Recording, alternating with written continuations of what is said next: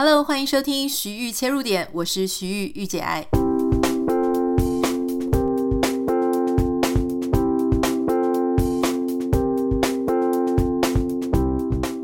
Hello，欢迎收听今天的节目。今天想要跟你分享一个昨天哦，其中一件非常大的事情。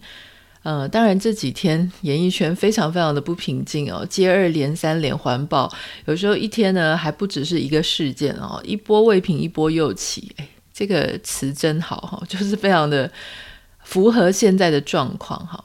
好，昨天他这个爆出来是关于黄子佼的事情嘛，那我当初一看到的时候，我是先看到一些新闻的 headline，就是一些。大的这个标题，那后来我就有看到他那三段影片啊，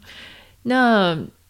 这个事情其实我觉得非常的震惊，因为老实说啦，就是我其实，在演艺圈时间，我在演艺圈过嘛。好，假设你说我有在演艺圈常上节目，然后主持节目，大概是一段几年的时间啊，可能从二零一四年到二零二零年。哦，就是这一段期间，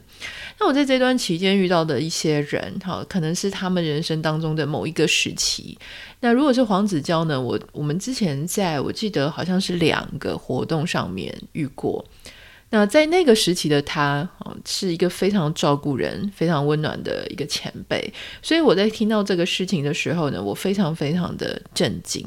啊，因为我当时为什么说他是一个温暖的前辈呢？我们之前曾经一起去一个，我记得是天嘎的这个活动，还有我之前主持这个第五十三届金马奖的线上直播。好，那那时候其中一个主持人是焦哥，焦哥他非常的照顾新人啊，或是像我这样子的一个后辈，他会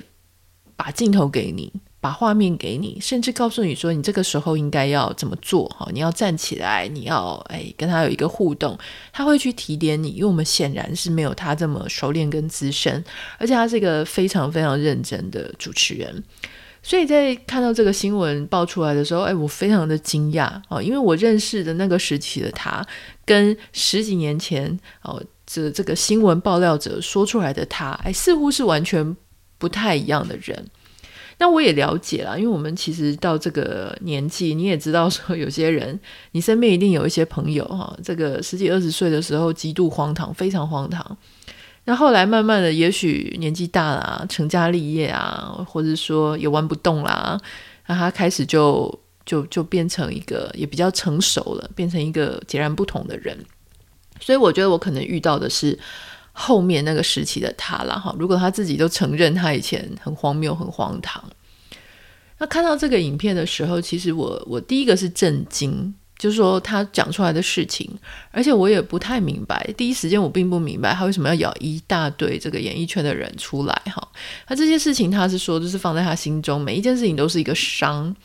后来呢，你就发现说，哎，情况越来越不对劲哈。除了他的讲话的语调，除了他的一个。这样子玉石俱焚的一个内容，还有就是他也把他最在意的头发的发片好拿下来公诸于世。他说：“好，我现在就让大家看看所有的真面目。”在我我是不知道大家有没有这个跟我一样有这个小小的一个警觉心，就是在这样子的一个脉络下，其实你可以评估，第一个他情绪已经崩溃了。好，如果说像他这个人，他不是那种平常没事就要跟你玉石俱焚的人嘛，他是很会做人，甚至人家很多人说他很会危机处理啊什么的，呃，他面面俱到，因为毕竟在这个行业很久，结果他出了这样子的一个非常反常的一个状况，哈，你会直觉的觉得说他精神状况是崩溃的，还有这很像他要留遗书、留遗言。还有就是，你会担心接下来这个发展会有立即的危险啊，所以我不是在讲说他十几年前做的那些错事不应该追究、不应该道歉，不是。我认为他应该要负责，而且我觉得最好的负责方式并不是像像现在这样，好像现在这样一死了之、一走了之，或是做出自残的行为。呃，我不认为对受害者是负责任的。好，可是对受害者负责任。这个是需要，而且是重要，而且是必要的啊！但是除此之外呢，这个人就是说，我们现在看起来，也许很多人不认识他的，或认识他的，觉得他做了很荒谬的事。但这个人他的生命，我仍然也认为是重要的，因为你只有好好活下去，你才能为你之前做过的错事有进一步的弥补、道歉、赎罪等等的。所以在看到他这个情形的时候，哈，我还是非常的担心。所以我就加上我之前也说真的，我也是作为一个晚辈，不是说有多照顾啦，但是你是受人点滴的，我我这个人我是会记得的哈。所以我那时候就赶紧去联系有可能认识他的人，哈，包含就是我们都熟识的一个朋友。那他就跟我讲说，哦，有有有，因为他们全部里面的人都急到不行，快要急疯了。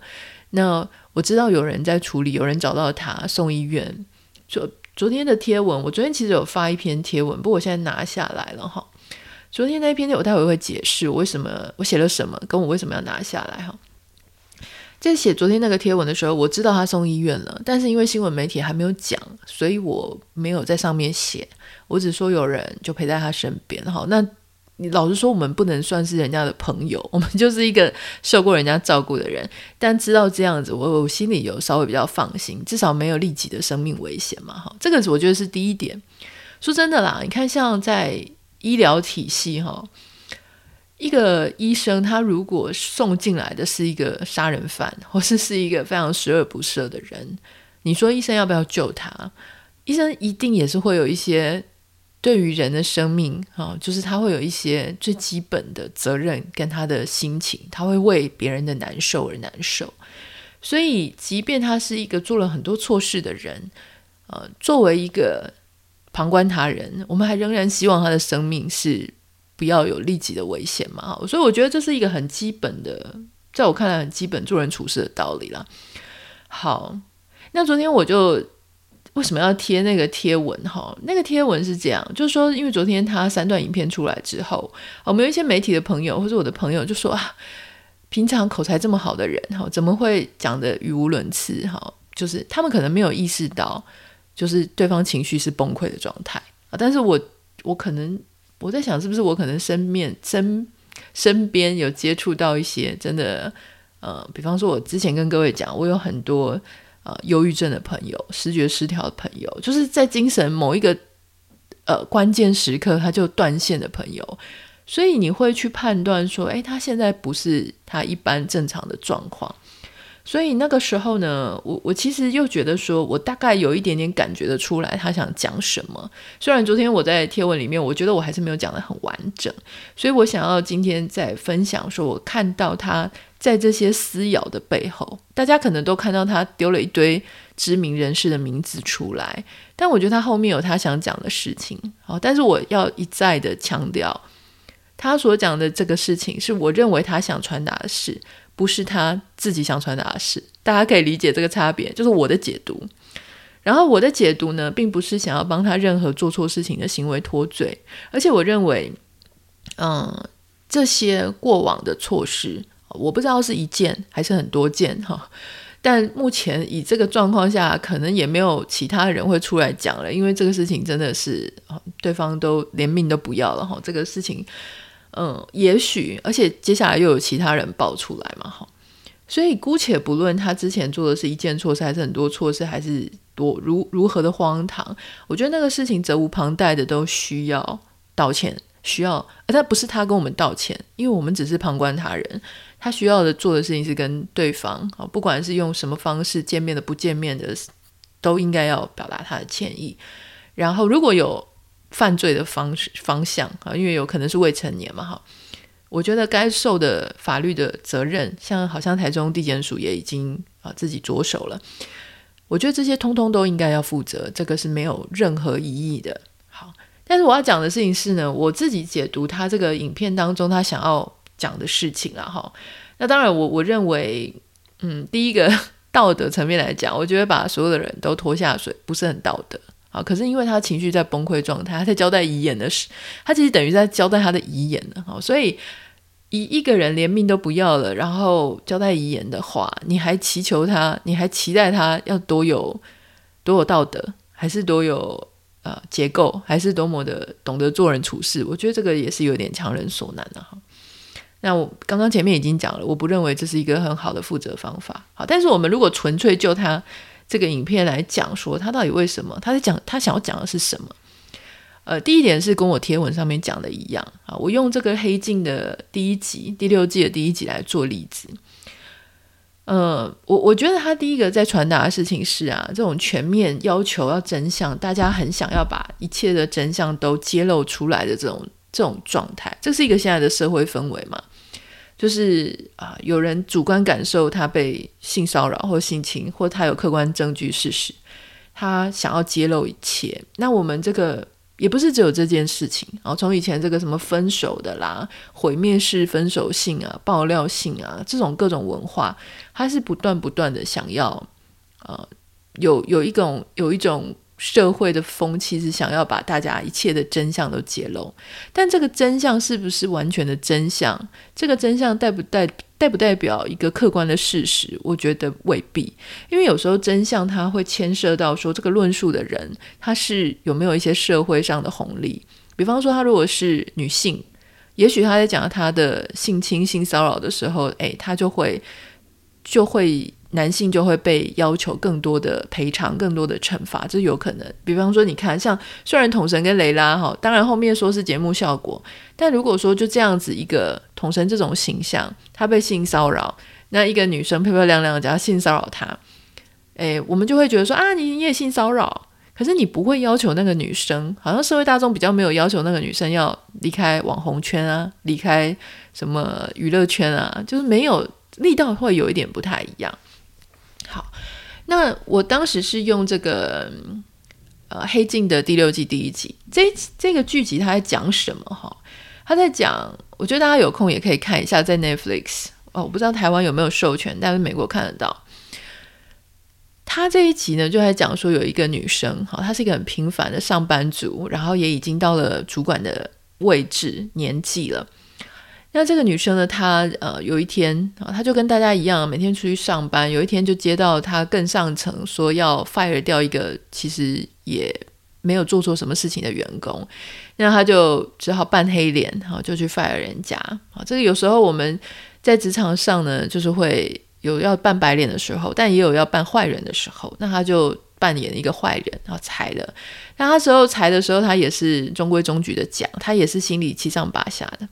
那后来他又接到他初恋情人的一个电话，或前男友吧，前男友的一个讯息，想要约他吃饭。那他想说，嗯，只是吃饭没关系。但是一般人不是收到这种讯息的时候，你内心也会有一点点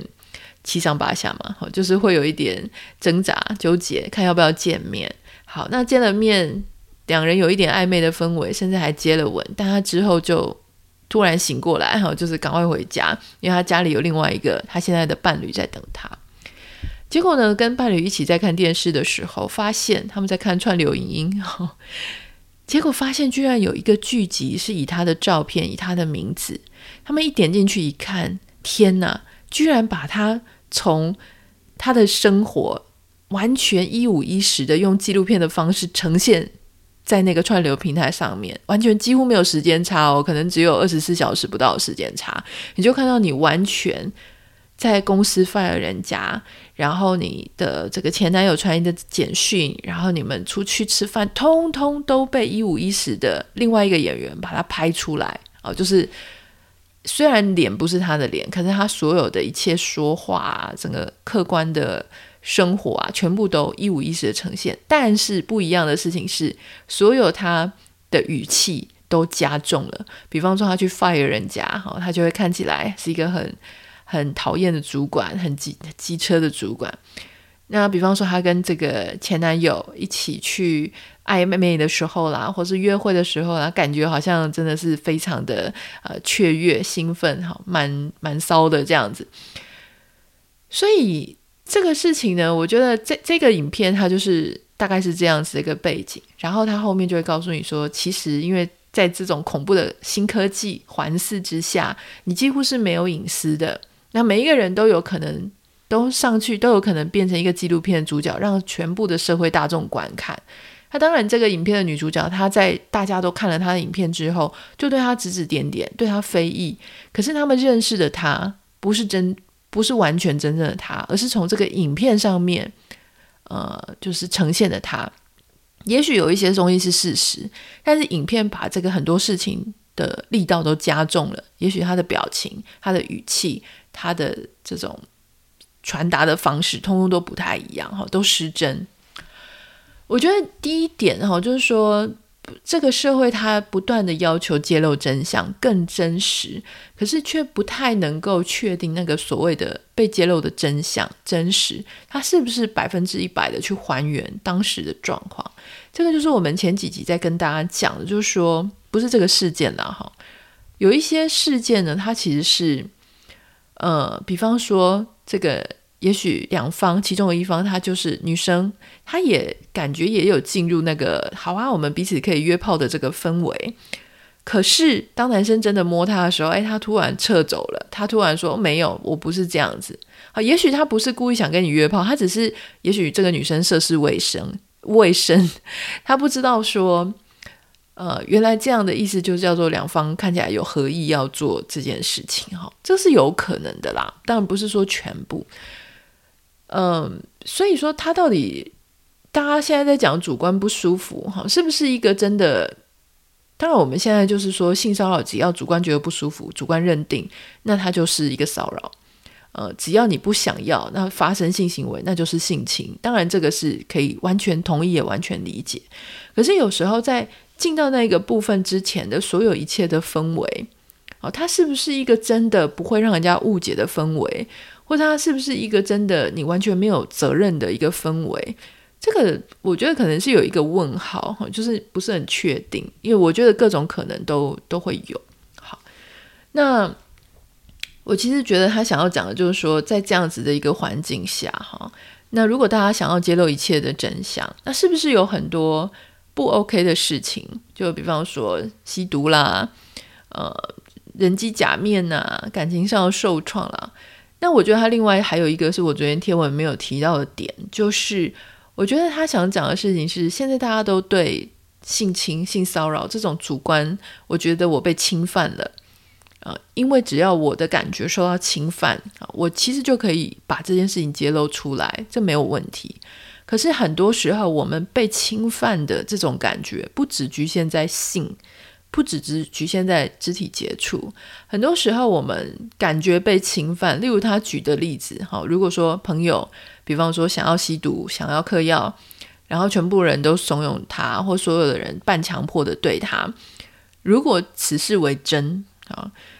那他也感觉到他当时的人身自由跟意志是被侵犯的。那这件事情能不能拿出来讲？那如果说在感情上面，哈，就是说。明明就是事实的事情，可是不被承认，这个事情我是不是也被侵犯？我的感觉是不是也被侵犯？是啊，那这个事情是不是也应该要拿出来讲？如果所有我们认为呃被侵犯的这些领域的事情，我们都是有能力可以去为自己主张的话，我们是不是什么事情都可以拿出来讲？我觉得这是两个层次，一个层次是全民都能够了解、揭露。大家的隐私啊，认为有一个事实的真相。第二个事情是，当我们自己被侵犯的时候，我们是不是就可以立刻伸张？那是不是不只是性这件事情？是不是所有违反我们个人意志的事情？如果说你在职场上，你觉得，嗯，我们的主管要我做的事情，我一点都不想做。例如说，有什么两本账本啊？明明就是有一本才是合法的，另外一本是要给股东看的。你叫我做了两本账本，那我是不是也应该要？呃，你违反我的意志，我就直接给你揭露啊！我觉得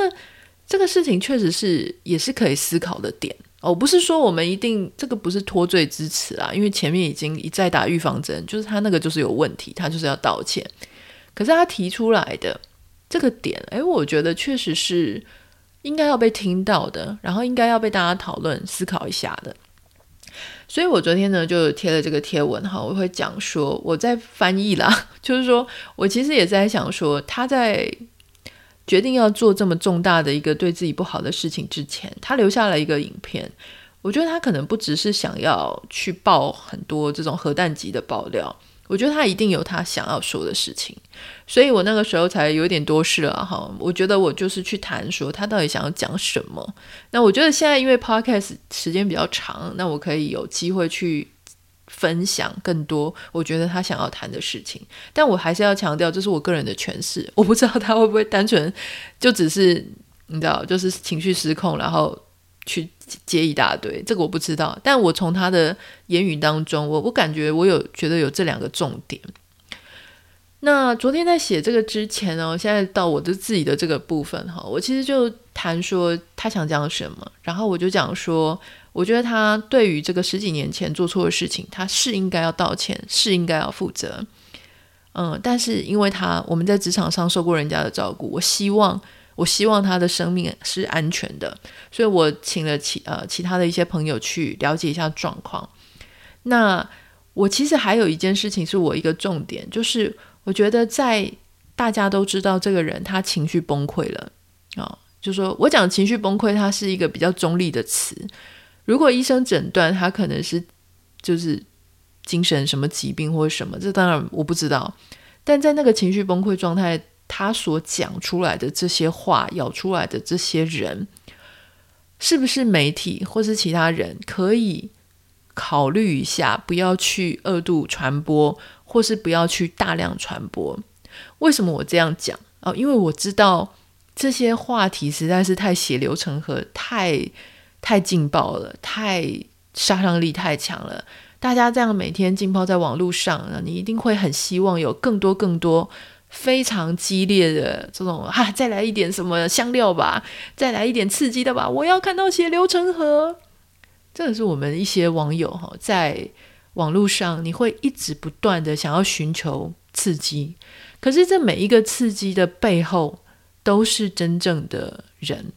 每个人也许都做过一些错事，做过一些烂事，做过一些见不得光、应该受、应该道歉、被谴责的事。可是你知道吗？就说这个讲出来的话的人，他当时情绪崩溃了，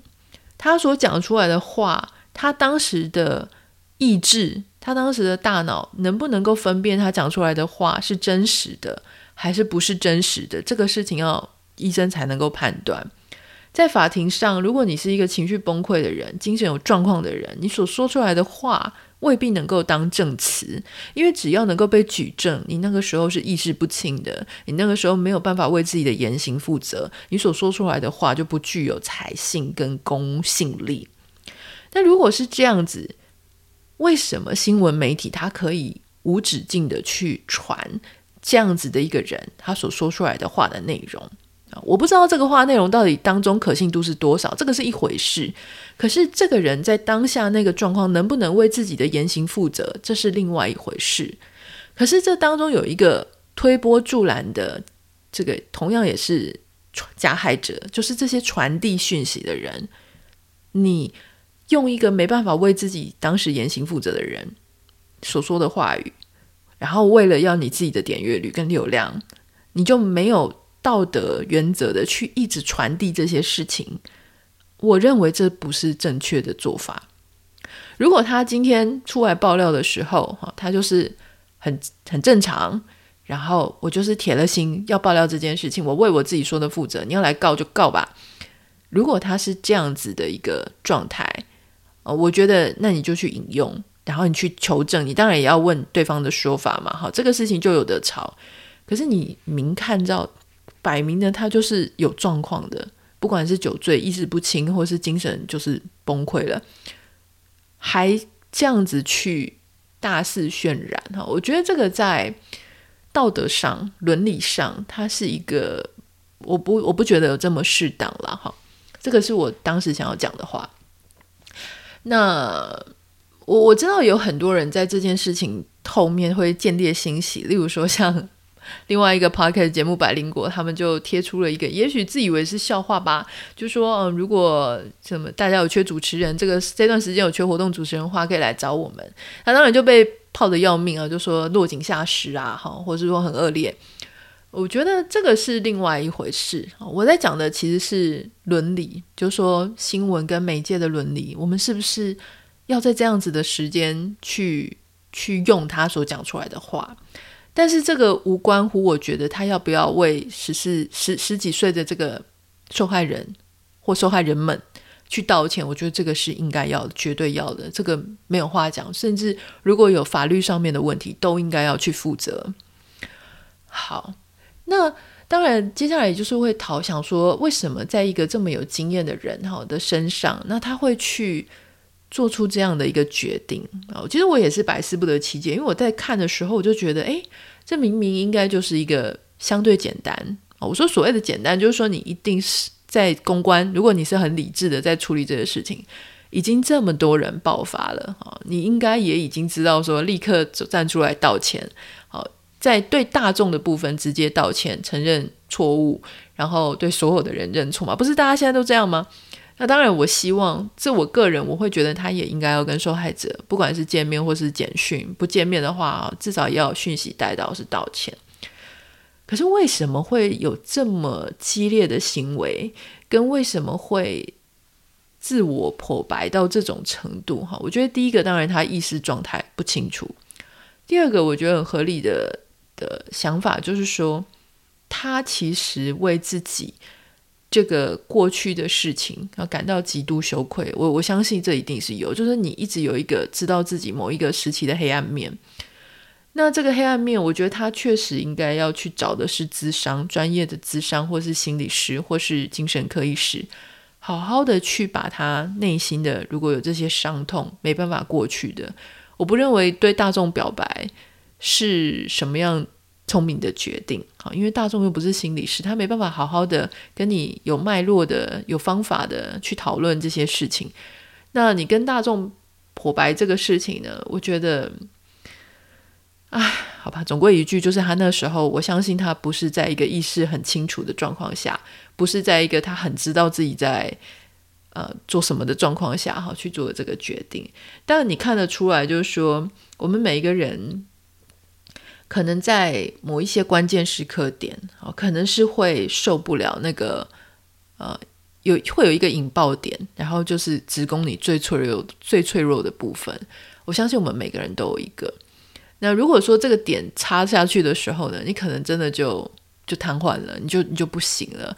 那为什么会有这样的一个点？我觉得那就是那个点，它一直都没有被处理好，它一直都在你的心里很深处，你想要藏的最好的那个部分，通常都是最软弱的那一块，而且你可能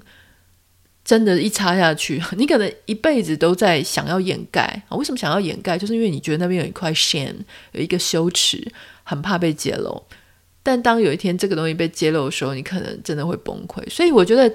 在崩溃之前，如果可以，我们应该去找一些专业的人，好好的去谈谈这些解不开的心结，谈这些事情，坦然的面对。你只有先坦然的面对你自己的黑暗面、脆弱面，你才能够去对对方道歉，真心的啊。我们现在一直在讲说，很多人的道歉看起来都不是真心的，不只是因为他只贴在脸书，还有就是前一阵子不是佑胜他这个道歉信的时候，还先讲说他也被啊、呃、这个有一些不好的过往、性侵的过往等等的，就说你自己的这个内心的结都没有解决，你在道歉的时候呢，你就会觉得说我还在拿，我还在找借口，就我还在告诉你说，其实我也是受害者。不管是宥胜，他说他被之前被性侵，或是呃黄子佼，他说他之前也有受到父母的伤害。其实他呈现的一件事情，就是他没有跟他自己内心最大的结，他内心过不去那个事情，他没有处理好。所以当这些事情通通发生的时候，他回到了一个受害者的那样子的一个心情，就是我也没有被好好对待耶，我真的不知道要怎么好好对待别人。所以我觉得有一个很大的重点，就是说你要意识到，说有没有哪些事情是你真的一直很过不去的，你很怕，很怕人家提。有些人只要一提到相关一点点类似的事情，然后他就会整个压起来，就会暴躁，会跳起来，或是会哭、会闹，或会想死这样哈。如果你有一个这样子的一个心结，我真的是建议大家先去找专业的人士，好好跟他聊。跟他讲一些这样子的故事，好好的去用其他的观点，好帮助你去了解你的内心到底有一些什么样过不去的事情。跟他谈，跟他聊，然后我们把自己先处理好之后，你会用一个比较呃客观、比较了解你自己为什么那样做的做法啊，然后遇到这个你使之受伤的这些受害者，你才能够真正的去很有诚心、很有诚意的去道歉，因为你知道这整件事情到底是怎么回事。哦，就是你要有能力把你是受害者跟你是加害者这两件事情要能够分开的看，虽然它有关系，可它并不是同一件事情。我觉得这个是必须要一个长时间自己要自觉，自己要去处理，才能够成为一个真正负责的人。这个是好，我今天想跟大家分享的。那今天早上起来，其实其实昨天晚上是美国的时间晚上，然后我贴了这个贴文之后呢，我其实大概就知道了哈。我虽然觉得我讲的是我该讲的事，但是我知道在那个浪头上呢，嗯、很多人他一定什么都没有看清楚，然后他就会觉得我是不是在帮这个黄子佼讲话。我大概知道，因为你知道吗？这种浪潮就是 你只要有一点点跟大家的方向不太一样，我我我不觉得我算逆风，我觉得我就只是说。你从另外一件一个角度去看这个事情，他们可能就不能接受了，就觉得你没有跟大家站在一起，没有一起把这个人骂死。我大概就有一点感觉可能会是这样子哦，所以我后来就把这所有的通知啊全部都关掉。呃，我就没有，我完全不想看大家的留言啊，因为在这件事情上，我只想讲我我想讲，我觉得我该讲的就是媒体你应该要自律。那。当然，很多人没有 catch 到这一点了。明明我就写他应该要道歉，但他还是要揪着说。那你觉得他是不是应该道歉？你是不会看字吗？那当然，但这个可以理解了哈。但我也不太想要，就是说，如果你有留言，如果你是支持我的言论，那我想跟你讲不好意思，因为我真的没有去看哈。因为你看了，你一定会有看到一大堆呃，就跑来咬的嘛哈，所以我就没有看。那我现在还看了一下，他还跟我说：“诶，大部分人都是很中立啊，都是很蛮支持你的言论，但少部分觉得说他们不同意，但是也有就事论事啊。我觉得这样如果有就事论事就好。”今天早上醒来哈，这则贴文他放了十个小时。今天早上醒来的时候，我收到一位呀医生，也是精神科医生的讯息，哎，他是我的朋友。他说啊，就是要跟我提醒一下哈，就是说可能有一些人，不管你讲的再中肯、再中立，有些人他就不想要从那个方向去听，不想从那个方向去看。哦，他其实在安慰我啦哈。但因为我自己其实没有看了，所以我不知道大家到底留什么，我就跟他讲说，哎，我看你的，你看你还特别传一个很长的讯息给我，我就想说，可能那个留言真的不适合看哦。然后我就划了一下新闻哦。呃，我的呼吁完全没有用，就是说，其实大家还是不停的去撕咬那一些被提出来的艺人啊，那就表示我讲的也没有用啊，所以我就想说算了，我提醒了十个小时哈，那我就去把我的文章删掉。那把我的文章删掉呢，完全不是因为我觉得我讲错，我我讲了我该讲的，说真的，好，那大家要怎么样回应？媒体是不是能够自律？这就不是我可以控制的事情了啦，所以我就觉得好啦，可以了。我要讲的话放了十个小时，嗯、看得懂的看得懂了，看不懂的看不懂了，那救不了的救不了喽，那就这样了。所以我就把它删了。那我的 podcast 因为时间比较长，所以如果你有耐心，或是你是我们的听众，你就说，诶，我为什么要写那一则贴文啊？跟你的想象跟你的期待也许有一点不太一样，那我就用这一集啊，好好的跟大家分享。那我也是觉得说，嗯、有时候也会有一些无奈哈，就是我们好像没有办法，在一个大家都群起很激愤的时候，觉得一个坏人，所谓的坏人，他做错事情应该要全民一起来攻击他的时候，诶，有些时候我们其实不是要谈这个这个人本身，不是要谈这个当事人本身，我们要谈的事情是，他牵扯出来的这些事情有没有被一个公平的检视，或是有一个。或是说，就我刚刚已经讲了哈，所以我就不再重复了。就是我只是觉得，有时候环境它要比较健康一点，你必须要顾及在每一个状况下，他们到底有没有受到公平的待遇啊？或者说，这是不是一个健康的状况下，我们可以来谈这件事情？就像我刚刚讲的，如果法院他们都不会去采纳，或是不会，就你只要证明你当时没办法为你的言行负责。那你所说出来的话，你就不能当做这个证据啊，或是不能够被采信啊。所以现在现在这个状况，你觉得是不是？我觉得很类似嘛，哈。好，这个就是我今天想要跟大家分享的，也跟大家交代的。所以后来我就把它删了。我觉得该讲的讲了，没用就没用了。我的责任，我作为一个乌鸦哈，就是我我想要提醒大家的事情也提醒了，那就这样子了。好，大家有没有听进去？老实说，我也不是很在意啦。就是我们做我们该做的，做不了的就看开放手这样子。好，那我希望，我觉得有很多这一次有很多很多人呃。受害者哈，受到性骚扰受害者或性侵的受害者，我觉得大家能够这样子去谈出来，对自己本身是一个疏解、一个抒发，也是个好事。但如果你讲出来之后，你仍然觉得说你好像没有你预期，觉得会有一种松一口气，或是有一种爽感啊，我们现在都预设说他们只要讲出来，他们就会很高兴。可事实上，也有一些受害者的相关的朋友，他们有跟我联系。就说讲出来之后，怎么还是闷闷的，还是没有一种非常得到公道的这种感觉哈。我觉得我也建议你会可以去找专业的智商师、心理师、医师去好好的去谈，因为有些时候并不是揭露就可以把内心的伤啊，就是就结束，不不是这样子的，因为你还有很多自我和事件和你怎么看待自己。怎么面对？怎么走下去？还有一段功课是要走的啦，哈！我觉得一步一步来。那我也在这里帮这些受害人哦加油打气。好，那这就是我想要讲的。如果有任何想要跟我分享的，欢迎你可以私讯到我的 Instagram 账号 Anita 点 Writer N I T A 点 W R I T E R。不要忘记帮我们在这个 Apple Podcast 留下，还有 Spotify 留下五颗星，感谢你。我们明天见，拜拜。